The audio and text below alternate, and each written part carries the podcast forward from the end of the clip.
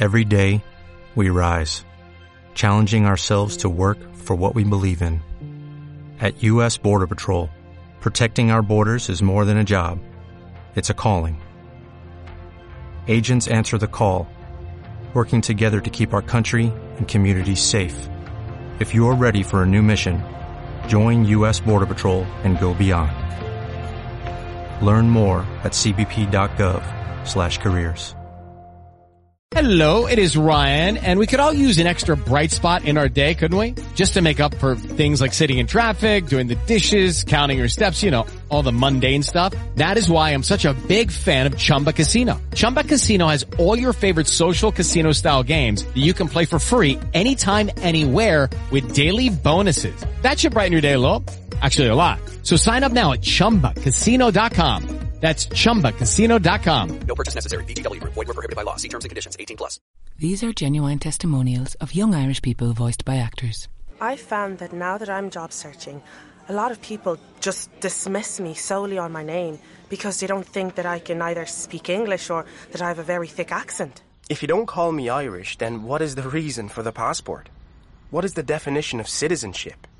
All together against racism. Learn more about the reality of racism in Ireland from the Irish Human Rights and Equality Commission at ihrec.ie.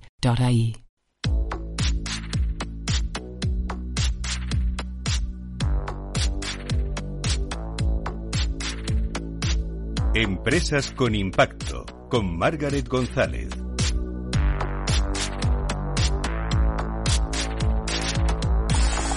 Muy buenas tardes, ¿cómo estás? ¿Qué tal ha ido tu semana? Nosotros por aquí con mucho trabajo, proyectos nuevos y ganas de cambiar nuestro metro cuadrado con ellos. Pero ojo, que no es fácil para nadie, que no te vendan humo con esa positividad permanente que nos venden de que hay que tener, estar happy todo el día. Que no, que no.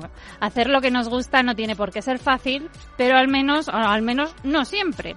Lo que sí que tengo claro es que la forma en que comuniquemos nuestro trabajo, nuestros valores, mejor conectaremos con los demás y por lo tanto mejor y más generaremos el impacto que buscamos. La comunicación es la clave de verdad de la buena y no es porque sea mi trabajo.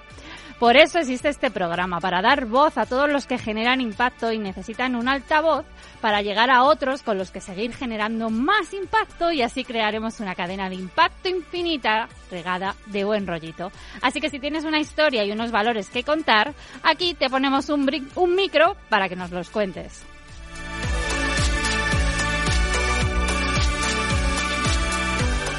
Hoy en Empresas con Impacto vamos a hablar de emprendimiento social con mayúsculas. Y digo con mayúscula porque vamos a hablar del trabajo de Ashoka, una organización sin ánimo de lucro que es considerada la quinta mejor ONG del mundo, ahí es nada, y su fundador Bill Drayton recibe el premio, recibió el premio Príncipe de Asturias de Cooperación Internacional en 2011. Hoy estará en Empresas con Impacto Irene Milleiro, la directora de Ashoka en España y Portugal. Ahora nos explicará Irene mucho mejor, pero resumiendo por si no la conocéis, Asoka se encarga de conectar y acompañar a los líderes de la innovación social. El propósito es lograr que todas las personas sean conscientes de su poder para mejorar el mundo y lo utilicen. Por eso Asoka impulsa a los líderes del cambio, emprendedores y emprendedoras sociales, jóvenes innovadores sociales y líderes educativos que buscan construir una sociedad capaz de generar un cambio positivo a gran escala. Asoka está en todo el mundo y su red cuenta con más de 3.700 emprendedores sociales, 52 de ellos en España y Portugal.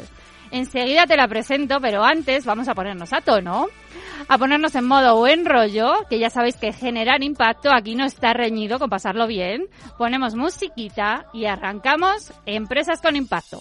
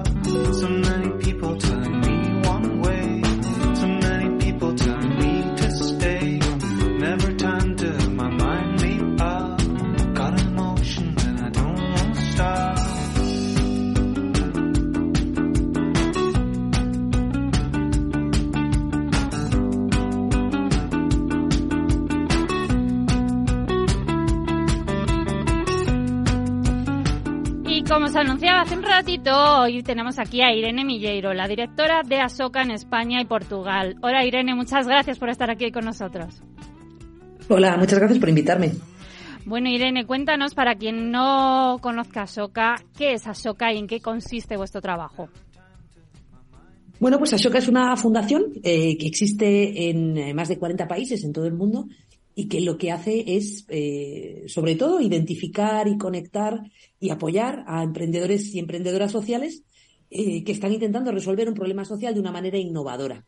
¿no? Siempre decimos que nosotros pues intentamos como apoyar la innovación social y apoyar a las personas que están intentando resolver esos problemas de una manera nueva y de una manera estructural, ¿no? Para contextualizar un poco a todo el mundo, mm, ¿qué es el, el, emprendimiento social exactamente? Porque mucha gente seguro que lo sigue viendo como ONGs, es decir, trabajo no lucrativo. Cuéntanos un poco, Irene. Mira, no tiene por qué ser. Además, yo creo que cada vez las distinciones entre trabajo lucrativo y no lucrativo quizás son menos, eh, menos interesantes que la distinción entre eh, trabajos o empresas que crean impacto y las que no crean impacto social. ¿no? Eh, un emprendedor social o un emprendedor social es una persona pues que eh, yo diría se ha enamorado de un problema social y quiere resolverlo como sea, ¿no? Entonces, para ello, pues a veces crea una empresa, a veces puede estar creando una ONG, pero lo, la parte importante, pues es esa, esa mm, que el, final, la finalidad última de esa organización que ha creado, ya sea con ánimo de lucro sin ánimo de lucro, es resolver un problema social. Y esa es su obsesión y eso es en lo que, la verdad, los emprendedores sociales suelen dedicar toda su vida, ¿no? A, a, a buscarle la solución a ese problema social y lo que intentamos nosotros desde Ashoka es que lo hagan, eh, pues digamos, con una visión estructural, no solo de no resolver un, el problema eh, en un momento determinado, sino intentar realmente cambiar el sistema en el que vive ese problema para que el problema quede resuelto para siempre, ¿no? Y no vuelva, no vuelva, no vuelva a suceder. Y Ashoka les ayuda tanto de forma financiera, ¿no? O las asesoráis también cómo crear ese negocio, cómo, ¿desde dónde empezáis? Sí, pues bueno, lo, lo, empezamos, pues es lo que os digo, identificando a esos emprendedores sociales Ashoka, que son emprendedores sociales que te decía, ¿no? Que tienen una nueva idea, que tienen una visión un poco pues más sistémica o más estructural de los problemas. Eh, les seleccionamos, cada año en España seleccionamos unos tres, cuatro emprendedores sociales y otros, dos, otros dos en Portugal y luego les acompañamos pues de muchas maneras. Por un lado, pues de, de forma económica, ¿no? Con una pequeña ayuda para que puedan eh, muchas veces dejar de trabajar y dedicarse solo a su emprendimiento social, que a veces no es fácil, eh, pero también presentándoles a veces pues a potenciales donantes o inversores que pueden querer eh, ¿no? apoyarles en ese camino. Pero también les apoyamos conectándoles eh, pues a lo mejor, pues si su problema es que no encuentran un buen modelo de sostenibilidad, uh -huh. pues con consultores que les pueden a lo mejor ayudar en eso. Eh, a veces es un problema más de comunicación, de cómo construir su marca, pues les intentamos también poner en contacto pues con empresas o con personas que les puedan ayudar, pues bien a nivel de mentorías o a nivel de, de consultoría para, para mejorar su marca. A veces son cuestiones de recursos humanos. Un poquito intentamos hacer un servicio, pues bueno, más o menos personalizado, eh, para esos emprendedores y emprendedoras lo que vemos sobre todo es que hay dos temas que sí suelen ser importantes para todos, ¿no? Eh, por un lado está el, el, el tema de, de, la financiación, que, sí. que, creo que siempre es un, un reto para financiar sí. ¿no? proyectos, proyectos sociales, mm. y por otro lado eh, está el tema de la escala, ¿no? De cómo crecer, cómo crecer y cómo crecer bien. ¿no? y cómo crecer de forma sostenible. Sí. Y esas yo creo que son las dos cosas principales que encontramos en común en casi todos los emprendedores a los que apoyamos. Oye, en Asoka sois súper activos, ¿no? Y bueno, una de las iniciativas eh, de los proyectos que acabáis de lanzar es Impacta Más. Cuéntanos en qué consiste Impacta Más. Bueno, pues Impacta Más, eh, la verdad que es una iniciativa en la que estamos muy ilusionados. Es un proyecto de, de, de, de un par de años que intenta eh, pues hacer el emprendimiento social un poquito más accesible a todo el mundo y más eh, diverso y más inclusivo. ¿no? Eh, lo que vemos en muchos de los informes que hay a nivel internacional es que, eh, bueno, la mayor parte de, la gente que es emprendedora social es emprendedora social porque se lo puede permitir, ¿no? Porque, bueno, tiene unos estudios, un nivel socioeconómico medianamente alto y puede permitirse eh, fallar, emprender y fallar. Entonces, lo que queremos con Impacta Más eh, es justo eh, abrir ese campo del emprendimiento social a más personas. Entonces, tenemos tres laboratorios de innovación social en los que estamos trabajando con, con más de 70 organizaciones en España. Uh -huh. y esos laboratorios, pues hay uno que está trabajando pues la escala, ¿no? Cómo podemos, cómo gente, a lo mejor de contextos más diversos o con menos posibilidades económicas, puede tener apoyo para, para, para aprender sobre cómo hacer bien el emprendimiento social y cómo escalar eh, su proyecto. Otro laboratorio es sobre, eh, perdón, sobre políticas públicas, ¿no? Cómo puede haber políticas públicas que ayuden a esas personas de grupos menos representados a ser emprendedores sociales. Y el tercer laboratorio es sobre narrativas, ¿no? A veces pues lo que, lo que decíamos, el emprendimiento social no es muy conocido a veces, ¿no? No es algo muy conocido. ¿Cómo podemos inventar nuevas narrativas y contar nuevas nuevas narrativas que le enseñen a las personas? Pues eso, que el emprendimiento social eh, es algo que es, eh, aparte de, bueno para la sociedad, es viable económicamente y que te puede permitir vivir eh, y, disfrutar con, con, ello, ¿no? Entonces estamos trabajando un poquito esos tres temas, intentando que cada vez más personas se acerquen al emprendimiento social y, puedan desarrollar sus, sus proyectos y sus sueños que hacer proyectos sociales puede ser rentable, ¿no? Como decías al principio, o sea, que, nos permita poder vivir a la vez que generamos ese, ese bienestar en la sociedad, algo que, que, pues como tú has dicho, pocos se pueden permitir si no tienen un colchón muchas veces o por lo menos no saben dónde eh, acceder a esos recursos que les presta Soca, por eso es tan importante.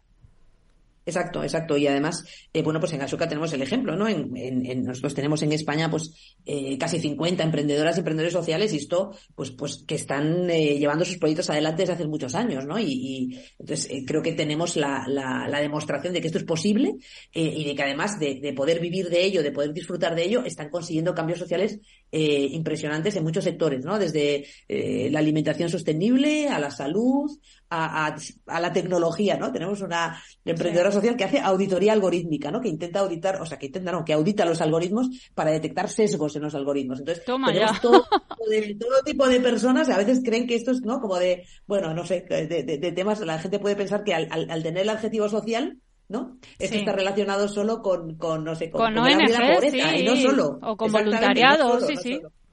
Exacto, hay muchos problemas sociales ahora mismo que tienen que ver, pues que eso, con los sesgos de la tecnología, con, con las personas, ¿no? Con la mayor longevidad en el país, hay muchísimas cosas y hay emprendedores que están trabajando, eh, buscando soluciones innovadoras en todos estos temas. Oye, Irene, eh, vosotros en Impacta Más habéis hecho ¿no? un estudio con estos laboratorios y tal. ¿Cuáles son los problemas que habéis detectado en este momento en el emprendimiento social? ¿Qué falta? ¿Qué no se está haciendo bien del todo? ¿Qué se puede hacer mejor? Pues bueno, hay muchas cosas, ¿no? Yo creo que también hay que tener en cuenta que el emprendimiento social no es tan antiguo, no lleva tanto tiempo, ¿no? Aquí en España. De hecho, eh, muchas de las personas que nosotros identificamos como emprendedores sociales de Ashoka ni siquiera saben que son emprendedores sociales, ¿no? Ellos están haciendo, están intentando hacer algo que es a lo mejor han montado un negocio o una organización en torno a un, a un tema social y todo el mundo les mira raro y dice, pero ¿qué estáis intentando hacer? Pero no saben que son emprendedores sí, es sociales. Ahora se le pone nombre a todo, ahora hay que poner... Claro, claro. Bueno, pero, pero ellos lo aprecian, ¿no? Lo que nos dicen es, Jolín, me habéis dado una comunidad y me habéis, me habéis, explicado quién soy, porque yo pensaba que era una persona que estaba un poco loca, ¿no? Que todos mis amigos, mi familia decían que estaba loco y hmm. veo ahora que hay una comunidad y hay más gente que lo hace, ¿no? Que hay Entonces, locos, la, identidad es importante, la identidad es importante, ¿no? Eso es una cosa. Eh, y luego lo que decíamos, ¿no? Yo creo que hay un, hay un problema de que obviamente cualquier persona que quiera emprender necesita, pues bueno, pues un dinero para poder emprender y los emprendedores sociales también, ¿no? Claro. Entonces, eh, yo creo que ahí hay una cosa que tiene que ver con cómo eh, seguimos eh, animando, ¿no? Tanto la filantropía como la inversión de impacto como la inversión pública. ¿no? En, en, en estos, en estos emprendedoras y emprendedores, hemos hablado en estos, en estos laboratorios, por ejemplo, ¿no? De cómo las compras públicas, ¿no? Podrían tener unos criterios más sociales de los que tienen ahora.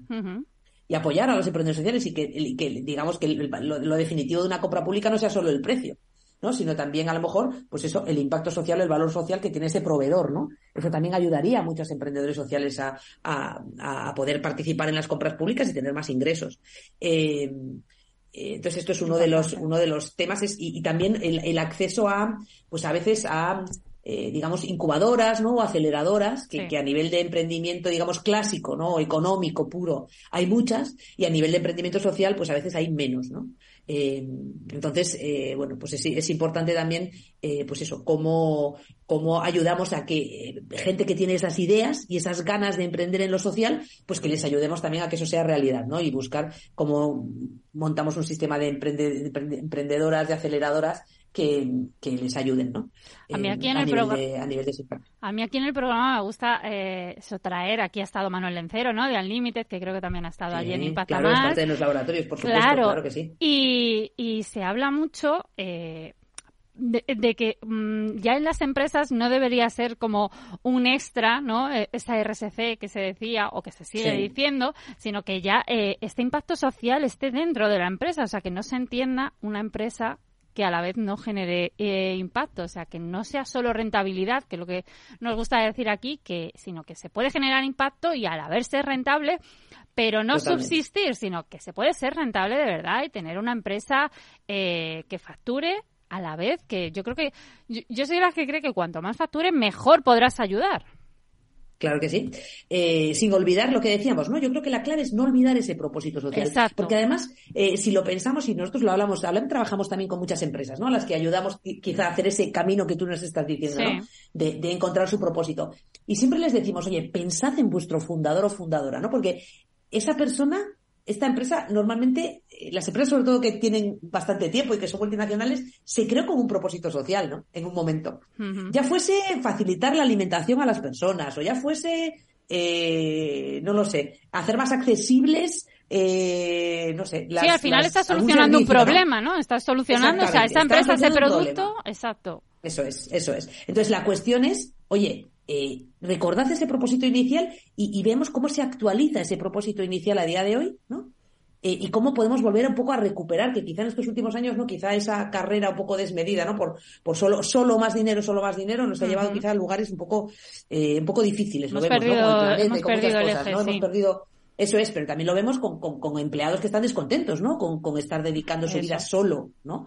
A, a, hacer ganar dinero, ¿no? Entonces, eh, yo creo que es, es, positivo para todos. Ese propósito suele ser motivador eh, para las personas que trabajan en la empresa. Suele ser positivo a nivel económico, suele ser mucho más rentable eh, a nivel de la empresa. Y esto está comprobado en diferentes estudios, ¿no? Como la rentabilidad aumenta cuando hay ese propósito, porque las personas también están más motivadas y porque se, se ve que tu trabajo pues está contribuyendo a algo más, ¿no?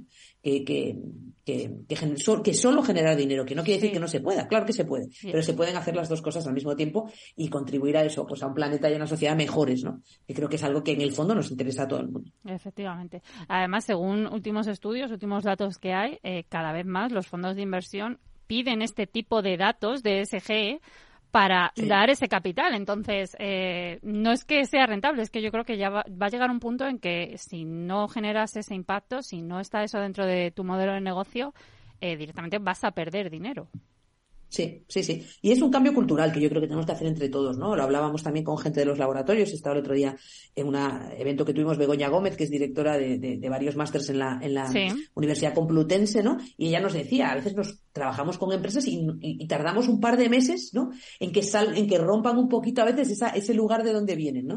de, ver, de verlo solo como, de ver las empresas solo como un lugar donde hacer dinero y enseñarles que hay otros modelos y otras maneras en las que se puede hacer dinero y algo más, ¿no? Eh, entonces, eh, yo creo que venimos eso, pues hay que, hay que romper esa cultura y lo, bonito yo creo es que en Ashoka tenemos muchísimos ejemplos de tanto de emprendedores como de empresas que han, han, tomado ese camino eh, y, y, que te pueden contar historias, pues son muy bonitas de dónde están ahora, ¿no? De cómo, de cómo se encuentran y de cómo han vuelto a encontrar ese propósito para la sociedad. Oye, Irene, al hilo de esto he escuchado también a Irene decir esas cosas, ¿no? Como que les falta a muchas empresas hacer ese, ese clic, ¿no? Ese cambio. Eh, y de esto hablamos también mucho aquí, porque las nuevas empresas que se crean, las startups, al final vienen como que ya tienen este impacto eh, eh, dentro de su core, ¿no? Han nacido ya con estos valores y, con este propósito dentro. Pero, ¿qué hacemos con esas empresas tradicionales, que, que, que en España es la gran masa, que ni se plantean aún meter su parte social o que, quieren hacerlo pero no saben cómo. Muchas veces aquí eh, con los invitados hablamos de que muchas veces hay que esperar a ese cambio generacional, a lo mejor en estas empresas. ¿Cómo veis vosotros esto? ¿Cómo lo estáis, que os estáis encontrando? Bueno, vemos que está empezando a pasar, ¿no? Y que yo creo que se están dando cuenta muchísimas que el camino, que, el camino va por ahí, ¿no? Y, y, estamos viendo que están tratando temas eh, dentro de las empresas que antes no, no, ni siquiera estaban en la mesa, ¿no? La diversidad, la inclusión, la intergeneracionalidad, ¿no? Cómo trabajamos, cómo trabajan con, cómo aprovechan el talento de gente de todas las generaciones que están teniendo. O sea, hay muchísimas cosas que yo creo que se, que se están avanzando, eh, que antes no había, ¿no? Entonces, yo lo que les diría es lo primero, eh, si no saben cómo, que, yo creo que a veces es difícil, a veces hay voluntad, yo creo que las que no tienen voluntad eh, lo van a notar porque creo que los consumidores y las consumidoras están yendo, ¿no? Las Sí. personas están yendo a buscar Sí. esas empresas con más propósito. Entonces, Sí. creo que esas llegará un momento que les hará cambiar, yo creo que la sociedad o no. Eh, y las que las que quieren cambiar y no saben cómo, yo les diría que busquen ayuda, porque hay ayuda, ¿no? Eh, Ashoka es un lugar donde hemos ayudado a muchas empresas a hacer ese cambio, pero hay más también organizaciones que lo que lo pueden hacer, que pueden ayudar. Eh, lo que decías, hablabas de Manuel Lencero y de Unlimited, Sí. creo que es una gran organización que trabaja con un montón de empresas y un montón de CEOs para hacer esa transformación. Eh, y hay muchas, ¿no? Entonces yo lo que les diría es, oye, Grandes buscad ayuda porque sí. estamos aquí para eso, para- no estamos aquí para, ¿no? Para criticar o para decir, no estamos aquí para ayudar, ¿no? Para ayudar a, a hacer esa transformación eh, en la que creemos y además tenemos muchísimos ejemplos de grandes empresas que, que han ido por ese camino. En Ashoka hemos trabajado pues con, con, con Danone, con, con Sage, con muchas empresas eh, y, y la verdad que creo que ha sido un, un camino pues muy bonito para, para, para ambas partes, ¿no? Tanto para Ashoka como para esas empresas y para sus, y para sus empleados y empleadas que, que creo que están, bueno, pues eso, entendiendo un poco mejor que su trabajo tiene un impacto un poquito más allá de, de generar dinero para los, para los accionistas. Oye, Irene, volviendo a Impacta Más, eh, sé que estáis dentro, lo has dicho, más de 70 empresas ahí eh, eh, colaborando, intentando empujar en este, en este sentido. ¿Quiénes participan en Impacta Más? O sea, ¿cómo, cómo estáis estructurados? ¿Cómo funciona? Mira, pues eh, bueno, está liderado, es un proyecto liderado por Ashoka con la financiación de, de, de Google.org, que es la pata filantrópica de Google, Ajá. que está invirtiendo mucho estos, estos últimos años en, en intentar diversificar el emprendimiento social en Europa eh, y en España pues nos, hemos tenido la suerte de que nos han escogido a nosotros para ser sus, sus compañeros de viaje. Eh, y luego estamos trabajando en esos laboratorios que lo están dirigiendo pues algunas de las organizaciones pues bueno más conocidas en el sector. Una es el, el de, la- el de políticas públicas, lo lidera 2 Red, pero hay un montón de organizaciones trabajando en el tema de políticas públicas dentro. El de narrativas públicas lo lidera Dot Digital, que están en Bilbao. También hemos querido un poco también diversificar a nivel territorial. Eh, y están liderando la parte de narrativas y ahí trabajan con un montón de gente, desde medios de comunicación a, mm, a emprendedores sociales diversos, a mucha, mucha gente. Y el tercer laboratorio sobre escala y capacitación lo lidera App Social, que están en, en Barcelona, y Ujú. que llevan también, también muchos años de experiencia en, en- en la escala de organizaciones. ¿no? Y luego trabajamos con otros dos eh, partners que son Stone Sub Consulting, que nos hacen la parte de medición de impacto, que me parece clave. ¿no? Sí. O sea, queremos tener muy claro y medir el impacto de este proyecto que estamos haciendo y cómo realmente eh, este trabajo está contribuyendo a, a incrementar esa, esa diversidad y esa accesibilidad del emprendimiento y con Innuba, que, que es una consultora de innovación y que está haciendo la parte que tiene que ver con, con comunicación y con gestión del conocimiento, ¿no? Porque creo que hay muy, mucho conocimiento interesante que está surgiendo en esos talleres y queremos, pues bueno, pues, pues eh, queremos hacer productos con ese conocimiento y compartirlos, ¿no? Porque creo que nos van a enseñar muchísimas cosas. Aquí ha estado también David, el CEO de Innova, así que estáis bien Con David, acompañados. con David sí, estamos sí. trabajando, exactamente. Con David estamos trabajando. Oye, Irene, yo soy de las que piensa, que sé que es una rama de Impacta Más, que la comunicación mm, es una parte, mm, no sé si la más importante, pero una de las más importantes en cualquier eh, negocio y más en estos que intentan eh, cambiar las cosas, ¿no? Esa es una de las problemáticas que habéis visto en Impacta Más. ¿Cómo estáis viendo que puede solucionarse, que, que podemos cambiar? ¿Cómo lo estáis haciendo? Pues mira, eh, están justo ahora, eh, ese laboratorio está justo ahora como desarrollando unos prototipos, ¿no? Para ver cómo lo podemos hacer. Pero hay un, hay un tema que sale con fuerza que es cómo contamos estas historias de los emprendedores sociales, ¿no? Que están teniendo impacto. Hay que contarlas más. Hay que visibilizarlas más, hay que contarlas más y hay que hacer que la gente sepa que además estas personas fantásticas en España que están haciendo un trabajo increíble eh, y montando no pues un- una organización en torno a un problema social, solucionando el problema social, eh, empoderando a un montón de gente, dando trabajo, o sea, hay, hay muchísimas historias que tenemos que contar y yo creo que tenemos que ser un poquito mejores a veces. Yo creo que el, el marketing a veces no ha sido nunca el fuerte de España, Ya. ¿no? Y de las empresas españolas y creo que tenemos que, que mejorar mucho ahí. Entonces, También yo creo buscando, que- pues bueno, No, perdona, Sí, no.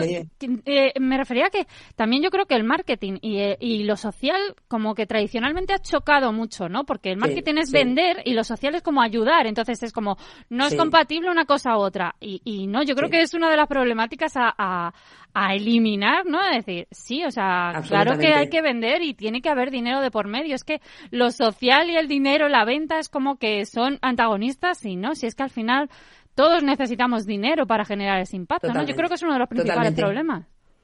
Sí, sí, hay que perder ese miedo y hay que invertir en comunicación y en marketing. Es que esto es, es. así, ¿no? Eh, igual que se invierte con cualquier otro producto, hay que invertir aquí también. Entonces estamos pensando, pues bueno, pues qué modelos, ¿no? Podemos eh, buscar para ir mejorando estas narrativas. Otro del trabajo que estamos haciendo también es, es eh, a veces es unir, ¿no? Como te decía, el emprendimiento social es muy, es bastante, es bastante joven en España. Entonces, lo que estamos viendo es que hay, por ejemplo, mucho emprendimiento social en el, en el mundo rural que no Sí. se conocen unos con otros, ¿no? Sí. Porque además el mundo rural no necesariamente está muy bien comunicado. Pero ahí, ahí, ahí hemos visto que hay emprendedores que están haciendo lo mismo o parecido, parecido en Galicia y en Extremadura y en Aragón.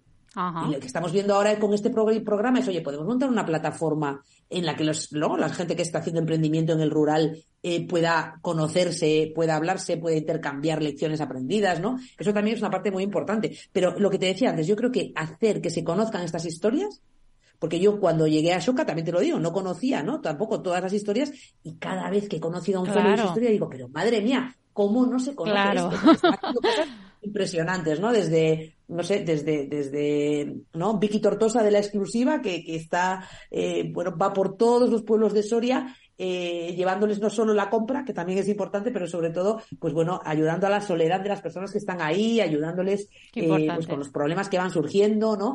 O sea, pero está un poco conectando la parte del rural. Tenemos personas que están transformando absolutamente la alimentación en los coles y pasando de una alimentación pues, pues muy poco fresca, ¿no? Y con muy pocos productos frescos y, y poco sanos a una alimentación por el mismo precio eh, con producción ecológica de la zona, dando de comer a los agricultores además de la zona. O sea, es, es, es, es, es, eh, ¿no? Hay cambios que está viendo que son fantásticos y que ojalá pues se expandan y, y lleguen a más gente porque de verdad que son eh, muy bonitos y, y lo, lo, lo malo es que no se hayan conocido, ¿no? Ese es mi tenemos que dar objetivo. mucha más visibilidad. Ese es mi Tenemos objetivo con ese programa, exactamente. O sea, es visibilizar, dar voz a todo lo que se está haciendo y que al final se, se, se contagien unos con otros, se vea que se hace y que, y que lo hacen y que son rentables, vuelvo a lo mismo, y que, Totalmente. y que vean que se puede hacer. Entonces digan, ah, pues voy a hacerlo, pues yo también. Entonces ese, ese es mi core aquí en, en el Esto es lo que hace falta, Margaret. Muy bien, porque eso es lo que hace falta. Y la verdad que hay historias preciosas y te, te Sí. pasaremos historias de emprendedores Por sociales de favor. Ashoka, porque hay gente que está haciendo cosas que lo escuchas y dices, pero, pero, ¿cómo es posible, no? ¿Cómo es posible que Eh, esto no lo es- sepan los demás? Esto no lo sepa todo el mundo y no lo estemos utilizando más, Eso porque es. son cosas de verdad que,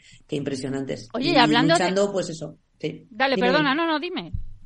No, no, y que luchando contra muchas dificultades, ¿no? La falta de reconocimiento, la falta de financiación. A mí me decía el otro día uno de nuestros emprendedores sociales, me decía, yo voy a buscar inversión, ¿no? A un fondo de inversión normal y me dicen que soy demasiado social. Y voy a un fondo social y me dicen que soy demasiado empresa. ¿no? Entonces me encuentro Como, a como en un lugar de nadie en el que, claro, claro, pero no estamos todavía acostumbrados, ¿no? Entonces, eh, pues hay muchas cosas también que cambiar y, y estas personas pues se enfrentan a, a retos complicados y nosotros lo que intentamos desde Ashoka pues es eso, a- ayudarles, ¿no? Y a, a- a- a dar a conocer su trabajo y a, y a explicar por qué invertir y por qué financiar estas, estas emprendedoras y emprendedores es, es algo, pues eso, que, que puede tener un, un- impacto enorme, ¿no? Un rédito mucho más allá del solo, del solo económico. Oye, Irene, y al hilo de lo que estábamos hablando de la comunicación, eh, ¿cómo crees que los medios de comunicación, me incluyo, aunque ya te digo que yo aquí mi objetivo es siempre daros voz, ¿cómo están tratando el tema del emprendimiento social? ¿Qué falta? Yo ¿Qué, creo que no es, qué bien. no es suficientemente conocido, ¿no? Yo creo, pero eso también, yo a veces digo, no es culpa a lo mejor de los medios, es culpa de las organizaciones que lo trabajamos, que quizá no hacemos el suficiente esfuerzo para explicarlo, ¿no? Y a veces utilizamos lenguaje complicado y, y no somos capaces de, quizá de presentar bien las historias, ¿no? Entonces yo creo que ahí, eh, ahí hay que asumir un poquito de mea culpa y hacerlo mejor. Y nosotros estamos también ahora, desde Ashoka, pues bueno, invirtiendo un poquito en, en poder contar mejor esas historias, ¿no? Eh, y luego la otra parte que yo diría es, eh, pues, pues, eh, o sea, que- que- se habla mucho de emprendimiento, se habla mucho de grandes startups, ¿no? Pero parece que las únicas startups importantes, eh, pues eso, son las que, no sé, las que generan en la lista de más rápidamente un millón de Eso euros es. de, no, no, de Las algo. unicornio. Eh, y yo- claro, las unicornio, ¿no? Que está todo el mundo buscando el siguiente unicornio. Y, y lo decíamos una vez, ¿no? Quizá eh, quizás más importante eh, ese emprendimiento social que, que lleva 30 años, ¿no? Eh, pues eso, mejorando la calidad de vida de, no sé, 2.000 personas o 5.000 personas y lleva 30 años ahí trabajando y, y buscando. O sea, yo creo que redefinir un poquito qué es el éxito es importante también. O sea, el éxito no es solo crecer y vender algo, ¿no? Y ya está, ¿no? El éxito también es todas esas personas, y yo creo que en España lo conocemos mucho porque creo que somos un país de pymes, ¿no? Todas esas personas y esas empresas que cada día eh, están buscando mejorar un poquito la vida de la gente que tienen al lado, ¿no? Eh, y, y, dentro de eso, pues eso, el mundo de los emprendedores sociales, pues es un mundo en el que de verdad que les invito a explorar y a preguntar porque hay proyectos eh, realmente bonitos, realmente con impacto y realmente con sostenibilidad. Entonces, bueno, pues, pues yo les invitaría a eso, a ser más curiosos y a redefinir un poquito qué es el éxito y cómo estamos comunicando qué es el éxito hacia afuera, ¿no? Porque creo además que hay un trabajo que hacer con nuestros jóvenes, ¿no? De, animarles eh, a que aborden, ¿no? A que eh, se planteen en su vida dentro de los, todos los grandes problemas sociales a los que nos enfrentamos, desde el cambio climático a la, al, al, al, envejecimiento, la longevidad, ¿qué quieren hacer ellos con esos problemas, ¿no? De mayores. A mí me gusta mucho, en vez de preguntarles a los, a los chavales qué quieren ser de mayores, siempre digo, ¿qué problema queréis resolver cuando seáis mayores? ¿No? me parece como un, enfoque mucho más interesante, ¿no? También para ellos. El decirles, sois agentes de cambio y lo que estamos aquí todos es para, para mejorar este mundo y dejarlo mejor de lo que nos hemos encontrado, ¿no? Entonces, ¿cuál, cuál va a ser tu contribución? ¿Qué vas a hacer tú? A mí me gusta también eh, liberar un poco la carga, porque por eso yo hablo siempre de mejorar tu metro cuadrado, porque yo me acuerdo que me decían lo de cambiar el mundo, cambiar el mundo, y a mí eso se me quedaba como muy grande. Es como, bueno, si cada uno eh, mejoráramos la vida de esas 2.000, 5.000 personas que me decías de otros proyectos, madre mía, la de personas que sumaríamos. Entonces, bueno, a lo mejor no hace falta que, que tu foco sea cambiar el mundo, pero sí a lo mejor el entorno que tienes alrededor. Exactamente, exactamente. Yo creo que es, y, nosotros a veces trabajamos mucho con algunos coles, ¿no?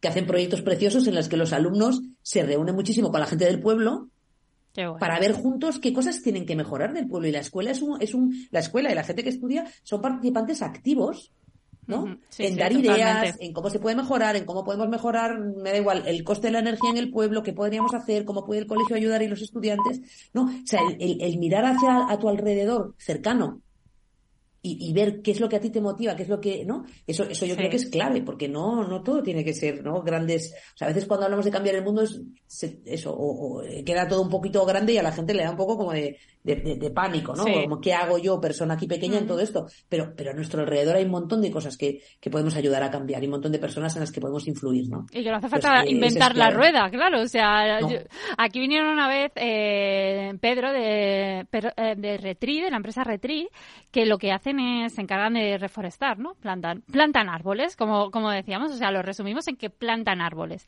Entonces, como compensar la huella de carbono, y él decía, es que no hay que inventar nada para inventar, para compensar la huella de carbono. dice, ¿os acordáis de lo que son los árboles? Entonces, claro, es como, bueno, a lo mejor hay que volver a lo que ya tenemos simplemente y, poner el foco en, con lo que tengo, ¿qué puedo hacer? Sí, exactamente, con lo que tengo que puedo hacer.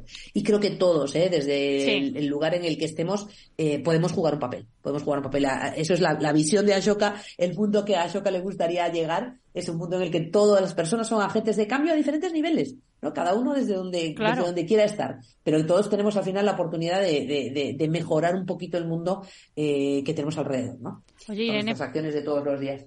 Claro.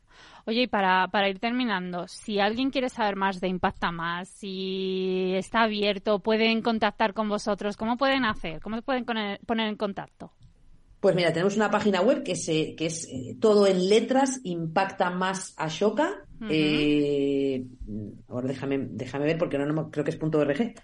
Eh, bueno, lo ponemos en la descripción, no te preocupes, o sea que... Sí, lo ponemos en la descripción, pero bueno, la, la, la, la página web es esa. Hay una página web también de Ashoka que es perdona, es impactamasashoka.es. Vale. Eh, y luego eh, también la página, ¿no? Eh, ashoka.es, donde, donde ahí pueden ver a nuestros emprendedores sociales, pueden ponerse en contacto con nosotros, eh, pueden ver todos los cursos que tenemos, todo el trabajo que hacemos y, y bueno, pues encantados siempre, siempre de, de, echar una mano y de poder ayudar a la gente y, orientarla en, en, cómo convertirse en ese, en ese agente de cambio. Eso es, que se animen todas las empresas, que aquí somos unos convencidos de que la empresa es clave para, para mejorar, sí, porque al final son los que mueven también más dinero. Oye, no te he preguntado, el papel de mm, la administración pública, vosotros estáis muy unidos, eh, ¿cómo lo lleváis? ¿Cómo lo veis? ¿Qué, qué, qué, qué necesitamos más por parte de la administración? ¿Tenemos que esperar? algo de ellos o directamente, bueno, si nos encontramos algo bien y si no, pues, pues nada, seguimos sin más. Bueno, yo creo que sin duda tenemos que esperar, ¿no? Tenemos que esperar cosas. O exigir, Eh, porque no sé cuál es la, la palabra. administración pública tiene un rol, tiene un rol y, y el, el no, yo creo que al final hubo, eh, si, si lo pensamos, ¿no? Las personas decidimos delegar parte de nuestro poder como personas en un gobierno, en una administración pública, para que nos haga la vida mejor. Ujú. Entonces yo creo que, que sí que tenemos que esperar cosas y no deberíamos olvidarnos de esto, ¿eh? Y al final eh, esa decisión de generar no estructuras de gobierno eh, de las personas y de delegar un poco su, su, su poder eh, y sus soberanías para que nos hagan la vida mejor y creo que debemos recordarlo todos los días, ¿no? Y, exigirlo, ¿no? También. Exigirlo, yo diría Eh, eso. la- Exigirlo, exigirlo, exigirlo. Entonces, de la administración pública, claro que esperamos cosas. Eh, lo que te decía, ¿no? Creo que eh, tienen, que pueden tener un papel importantísimo en facilitar financiación eh, a través incluso de eso, pero te decía, de compra pública. No tiene por qué ser solo subvenciones, ¿no? Ajá. Pueden, oye, abrir la compra pública a empresas de economía social o empresas o tener criterios sociales en la compra pública.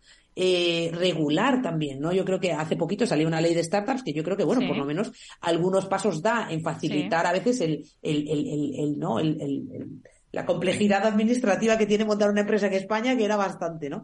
Entonces, eh, yo creo que seguir empujando eh, para que, para que, para que eso, para que haya cada vez más personas y más emprendedores que puedan animarse a dar ese paso y servir un poquito a veces eso de, de, de que la- te pueda servir de colchón también a veces lo público, ¿no? Porque lo que no podemos permitir es que solo pueda emprender la gente que, bueno, pues que digamos tiene ese colchón por, por motivos familiares o socioeconómicos. La administración pública tiene que estar cerca y también eh, eso, apoyar las buenas ideas sociales, porque lo que hemos visto es que el trabajo y las, las ideas, las soluciones innovadoras de los emprendedores sociales ahorran mucho dinero a la administración pública. Entonces les interesa invertir. Genial. Porque si un emprendedor social eh, te va a estar solucionando un problema que tú tienes, ya sea problemas que tienen que ver con la pobreza, que tienen que ver con la alimentación, que tienen que, que ahora mismo te están costando dinero como administración pública, y esa solución innovadora de, de- de un, de un eh, emprendedor social puede hacerte ahorrar muchísimos millones, ¿no? Entonces, qué menos que intentar invertir en esas grandes ideas sociales, porque, por- y- aunque sea por egoísmo y por interés, pero, pero creo Por que lo que sea, parte- pero que lo hagan. pero que lo hagan, exactamente. exactamente. Irene, ha sido un placer. Yo creo que ha quedado todo más que claro y por favor que os contacten y, y que haya mm, muchos más emprendedores sociales. Muchas gracias por vuestro trabajo. Gracias, Margaret, gracias por la entrevista. Gracias, Irene. Hasta otro día. Hasta luego.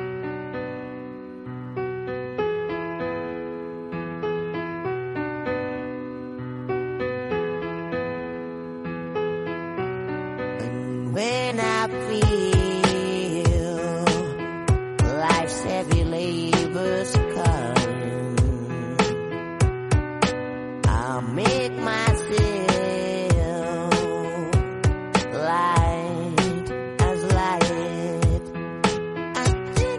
tenemos con nosotros en Empresas con Impacto a Luis de Cristóbal, un reconocido mentor y comunicador español que reside entre México y España, experto en la aplicación de tecnologías innovadoras para el desarrollo territorial y el desarrollo humano.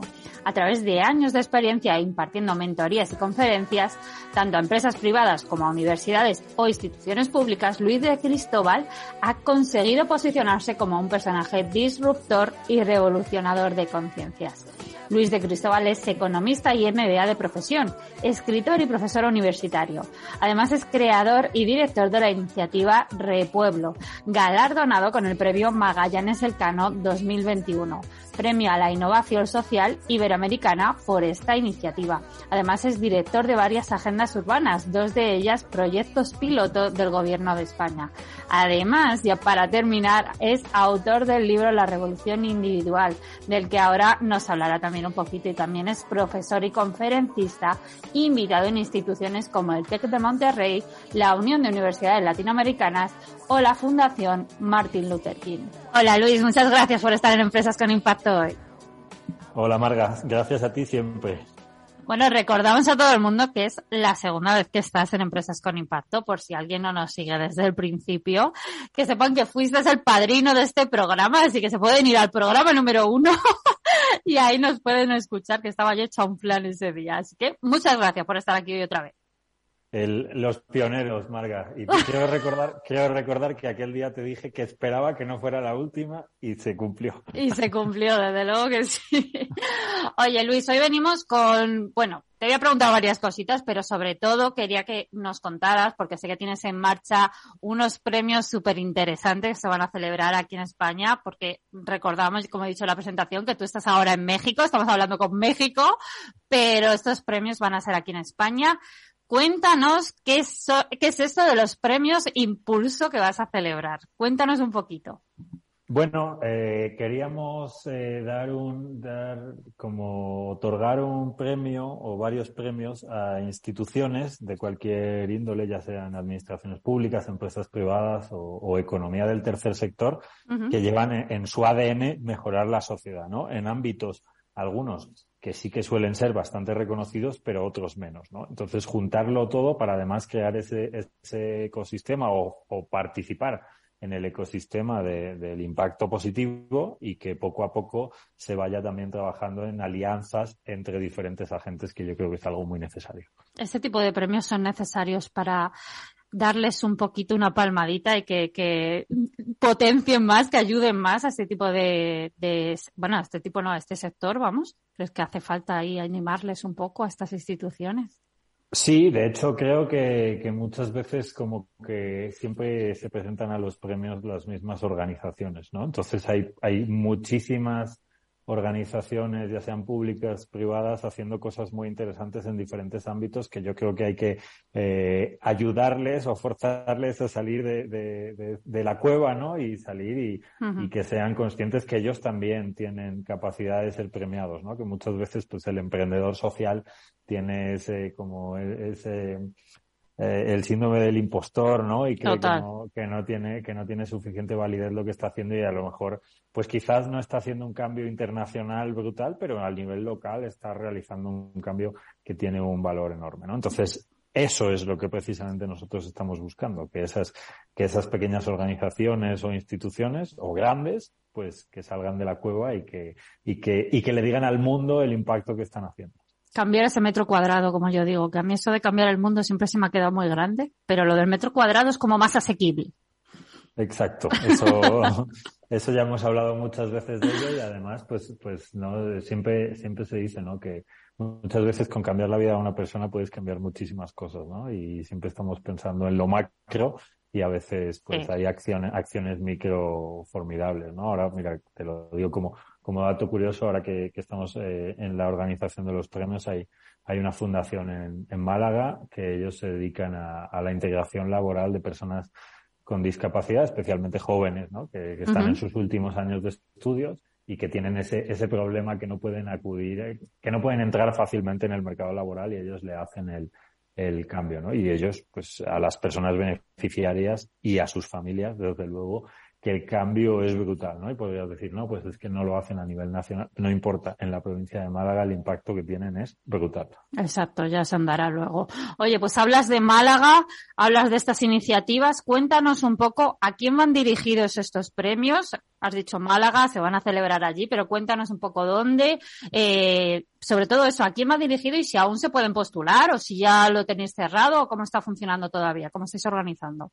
Bueno, los- la- las candidaturas están abiertas hasta más o menos mitad de- del, del mes de marzo. Ah, genial. Hay, hay seis categorías que, que ahora te las explico y bueno, lo vamos a celebrar en Málaga. Quería aprovechar para dar la- las gracias a la Diputación de Málaga por ser nuestro, nuestro partner y también quería aprovechar a felicitarles porque, bueno, ellos tienen el Centro de Innovación Social de la Noria que va a cumplir 10 años precisamente este marzo, ¿no? Entonces, pues también va un poco englobado en el, en el décimo aniversario de, de ese posicionamiento de, de la provincia de Málaga como líder en innovación social, ¿no? Y Está la- Málaga, está Málaga, vamos, que, que se sale últimamente, ¿eh? a tope. a Sí, tope. sí, sí, sí, sí, sí, hay un montón de iniciativas allí. Sí, señor. Bueno, cuéntanos, que te he cortado.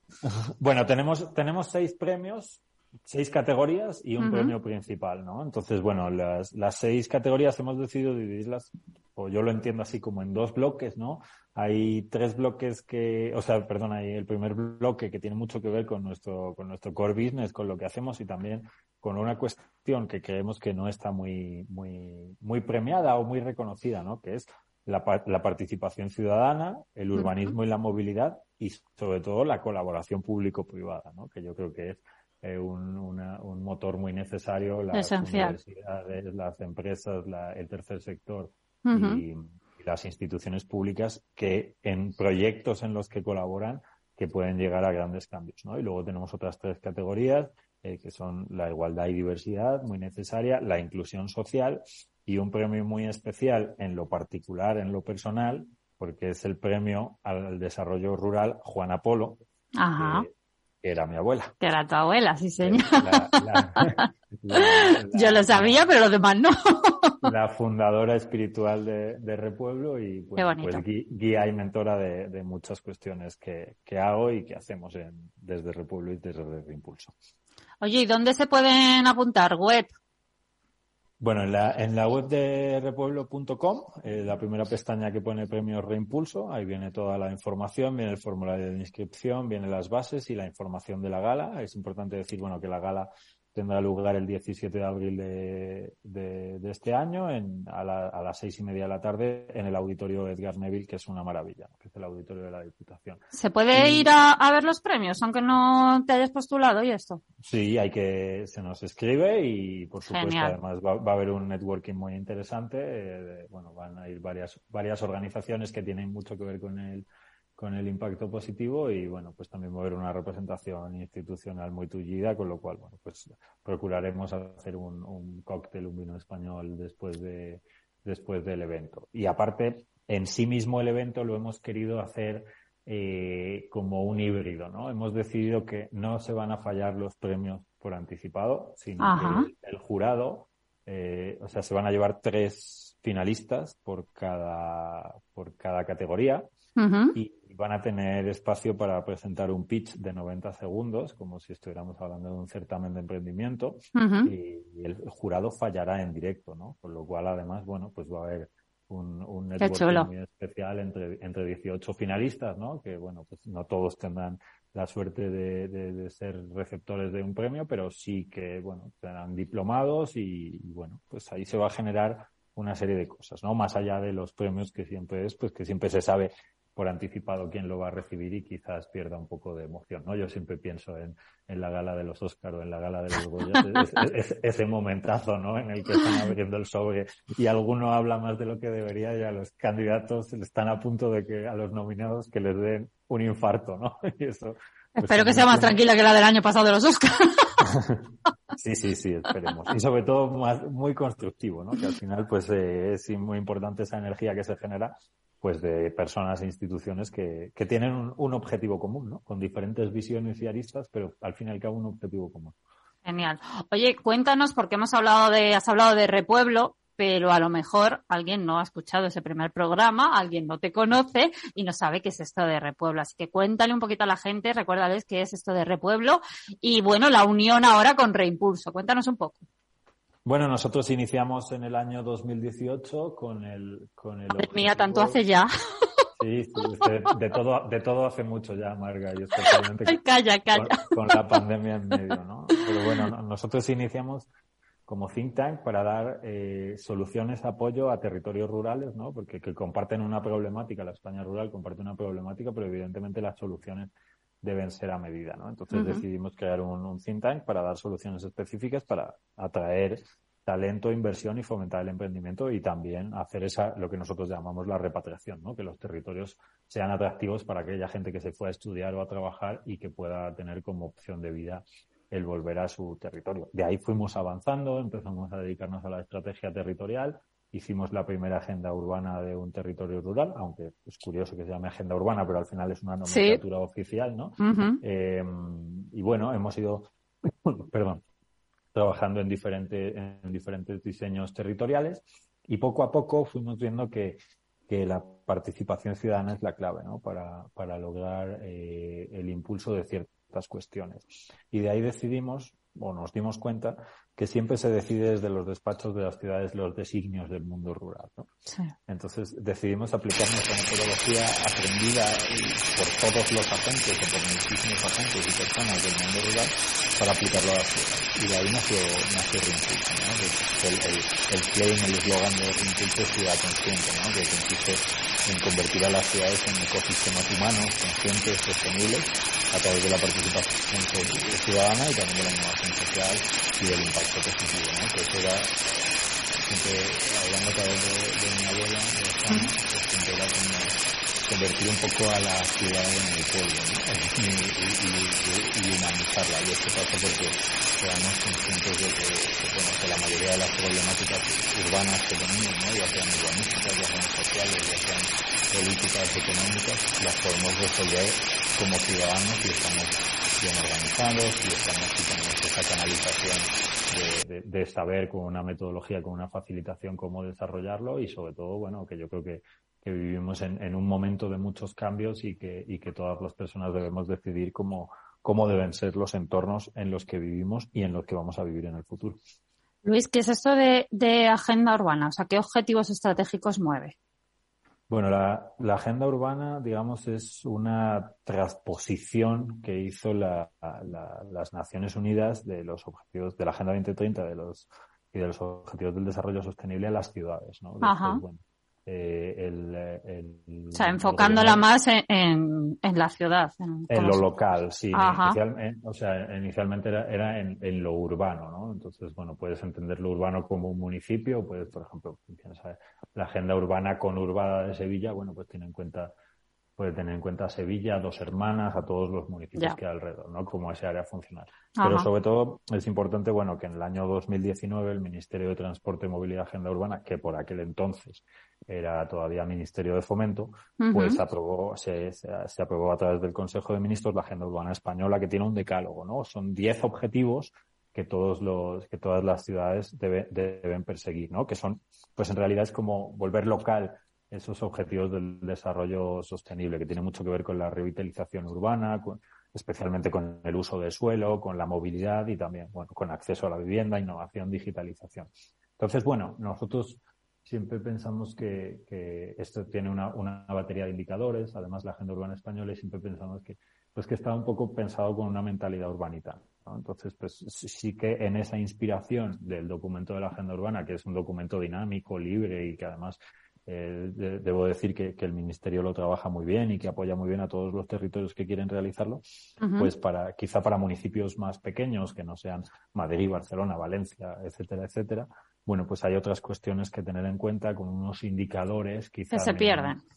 Claro, quizá menos cuantitativos y más cualitativos, ¿no? Porque uh -huh. de, de todo eso que de hecho salen de la participación ciudadana, ¿no? Y de ese ecosistema de, de colaboración entre, entre diferentes agentes que salen, ¿no? Que finalmente quiere decir, y para entendernos, es qué queremos ser de mayores y qué vamos a hacer para lograrlo, ¿no? Como, como comunidad, ¿no? Entonces, bueno, pues cada, cada territorio tiene sus retos, cada territorio tiene sus, sus ventajas y sus virtudes explotadas o no explotadas, y esto consiste en, en ponerlo en, en, valor y hacerlo, y sobre todo de una manera sostenible, ¿no? Y que hablamos tanto de sostenibilidad, pero bueno, quizá la sostenibilidad de hace 15 años era hacer el desarrollo de una ciudad haciendo un aeropuerto, ¿no? O sea, cuántos ah. aeropuertos no se hicieron. Entonces, hay que, hay que Mejor no recordarlos. Exacto, pero hay que perseguir objetivos reales y alcanzables, Ajá. ¿no? Más allá de, del legislador o, de, o, del, o, del, o del gobernante de, decidiendo mega grandes obras públicas y demás, hay acciones muy concretas que se deben hacer en los territorios y que tienen mucho que ver. Y en el urbanismo, por ejemplo,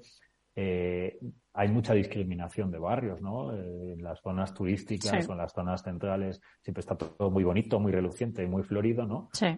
Pero la vida de las ciudades o la vida de los municipios es mucho más amplia que la zona comercial y la zona que se ve, ¿no? Entonces buscar ese balance, ese balance también hay que tener en cuenta que que somos un país muy envejecido y hay que tener urbes que estén pensadas y diseñadas por y para las personas mayores, pero también hay que tener en cuenta a los jóvenes y sobre todo pues hay que tener en cuenta también a los comerciantes y a los empresarios que son los que generan el, el, el, la prosperidad y el beneficio económico, ¿no? Entonces, pues entre todos esos agentes buscar esas ciudades que y municipios que, que, que sean prósperos y que sean pues humanos y, y- y sostenibles, ¿no? Que es decir, que dentro de que dentro de dos generaciones no estén pagando el pato de lo que de lo que estamos diseñando o haciendo ya.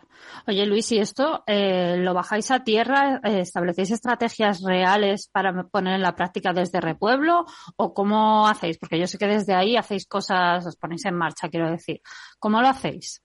O sea, nosotros lo que, lo que fomentamos son los laboratorios de participación ciudadana, en los Ajá, que, vale. bueno, mediante, mediante un aterrizaje primero, pues detectamos quiénes son los dinamizadores y quiénes son los, los agentes, eh, digamos, referencia de los territorios, Ujú. pero, pero se hace una, un, un, un research, una búsqueda de, de, de cu- cuáles son las problemáticas y cuáles son los retos que tiene ese territorio, ¿no?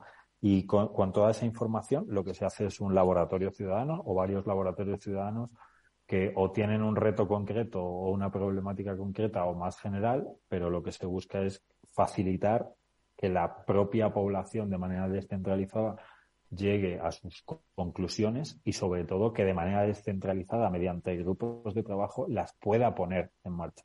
¿Esto qué quiere decir? Que no estemos siempre esperando que sea el alcalde, el concejal, el diputado, el consejero el que lleve a cabo las medidas que queremos transformar, ¿no? sino que realmente ampliemos el concepto de democracia más allá de ir a votar cada cuatro años, sino que de manera activa como ciudadanas y ciudadanos seamos capaces de unirnos con otros para dar solución a nuestros propios problemas. Entonces nosotros la labor que hacemos es de acompañamiento en el diseño y acompañamiento en la ejecución, pero no hacemos una labor de consultoría externa porque deben ser los propios habitantes del territorio y todos los agentes de un territorio quienes decidan qué es lo que quieren hacer y cómo lo quieren hacer. Esto es muy tú, muy, eh, como decía en la presentación, agitador de conciencias, ¿no? Eso es lo que hacéis, o sea, agitar realmente, en este caso, la ciudadanía, ¿no? Es decir, bueno, o sea, yo cuando me lo estabas diciendo, te estaba escuchando a, modo empresa, esto es un DAFO, pero de participación ciudadana a lo bestia, ¿no? Sí, bueno, pero el DAFO es muy estático, ¿no? El DAFO lleva un CAME. Vale, después. sí. El o sea, que, que es la acción, ¿no? Aquí lo importante es la acción. Llevamos 30 años haciendo planes Eso es. estratégicos que se quedan en el, En la nada. en, el- en la nada. Y yo creo que la cuestión de la participación ciudadana además tiene una cuestión de elevación temporal. ¿Esto qué quiere decir? Pues que el alcalde o el, o el, o el consejero a lo mejor va a estar cuatro o ocho años, pero los, las transformaciones de un territorio son en el largo plazo. ¿no? Entonces, para que realmente trascienda un- una temporalidad de un cargo político, debe ser otros agentes los que lo desarrollen, ¿no? O sea, pues la universidad es un gran agente para hacer cosas, las asociaciones de empresarios, entonces que, que, el, que, el, que el gobernante tenga que adherirse a lo que la población quiere en vez de que el territorio tenga que adherirse a, a- a un momento político, ¿no? Que además para el político es maravilloso, ¿no? Porque realmente tienes un aterrizaje de saber qué es lo que quiere la ciudadanía y cómo lo quiere ejecutar, ¿no? Entonces, Otra cosa es que eh, quiera él luego ejecutarlo. Sí, pero bueno, o sea, quiero decir, es, o sea, si, si tú tienes eh, una de las cuestiones que más le cuesta a, a la política, sobre todo cuando es menos local, es realmente tener ese contacto con la tierra, ¿no? Saber Sí. qué es lo que está sucediendo, qué es, etcétera, etcétera. Entonces, eh, bueno, pues si te lo dicen y te dicen así es como queremos hacerlo, pues es maravilloso, ¿no? Yo siempre pongo de ejemplo el, el Alto Tajo, que fue la primera, la primera agenda urbana rural que tuvimos el- el- la suerte de, de dirigir.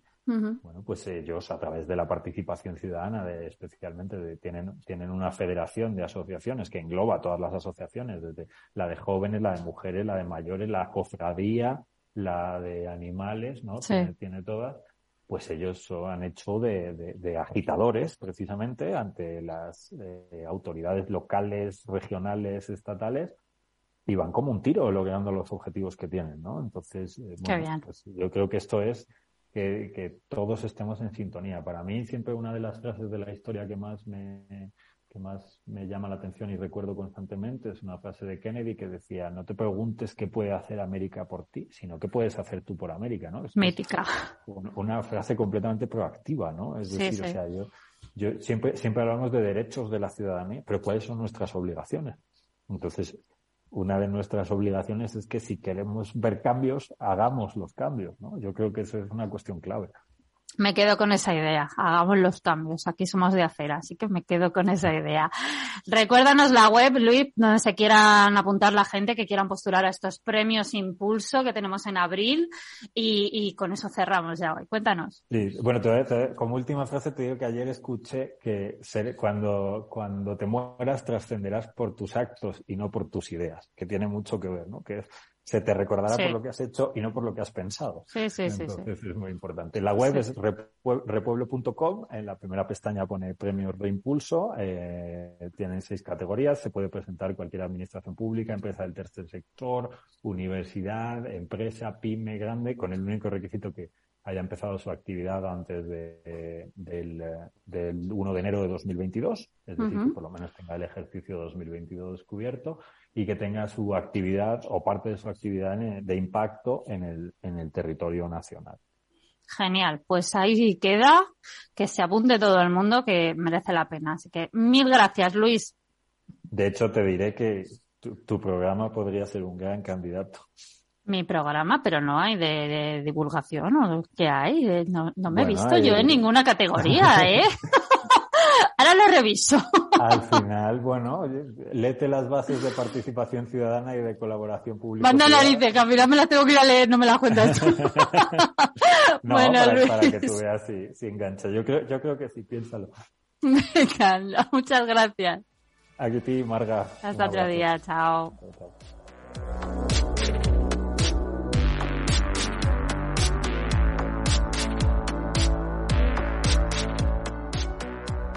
Y hasta aquí llegamos esta semana, una semana más. Muchas gracias por estar al otro lado. Espero que hayáis disfrutado de este ratito de hoy. Hoy mucho impacto social hemos tenido aquí, muchos proyectos sociales del que seguro que, que puedes sumarte. Échate ahí una pensada a ver qué se te ocurre. Y ya sabes que este espacio es tuyo también, así que si tienes cualquier sugerencia, escríbeme que estoy deseando leerte. Te dejo el mail rep del programa empresas con impacto arroba capitalradio.es. Y ya sabes que este programa nos escuchas hoy en directo, pero nos puedes escuchar desde el podcast también, desde la web de Capital Radio y en mi web canalinicia.com para que nos escuches cuando quieras y desde donde tú quieras. Nos vamos ya. Muchas gracias por estar al otro lado. Nos escuchamos la semana que viene, sábados de 7 a 8 de la tarde. Y si nos escuchas desde el podcast, nos escuchamos cuando tú quieras. Lo importante es que nos escuchemos, ya sabes. A mí me encuentras aquí y en mi web canalinicia.com hablando siempre de comunicación. Te espero dentro. Feliz semana y feliz fin de semana.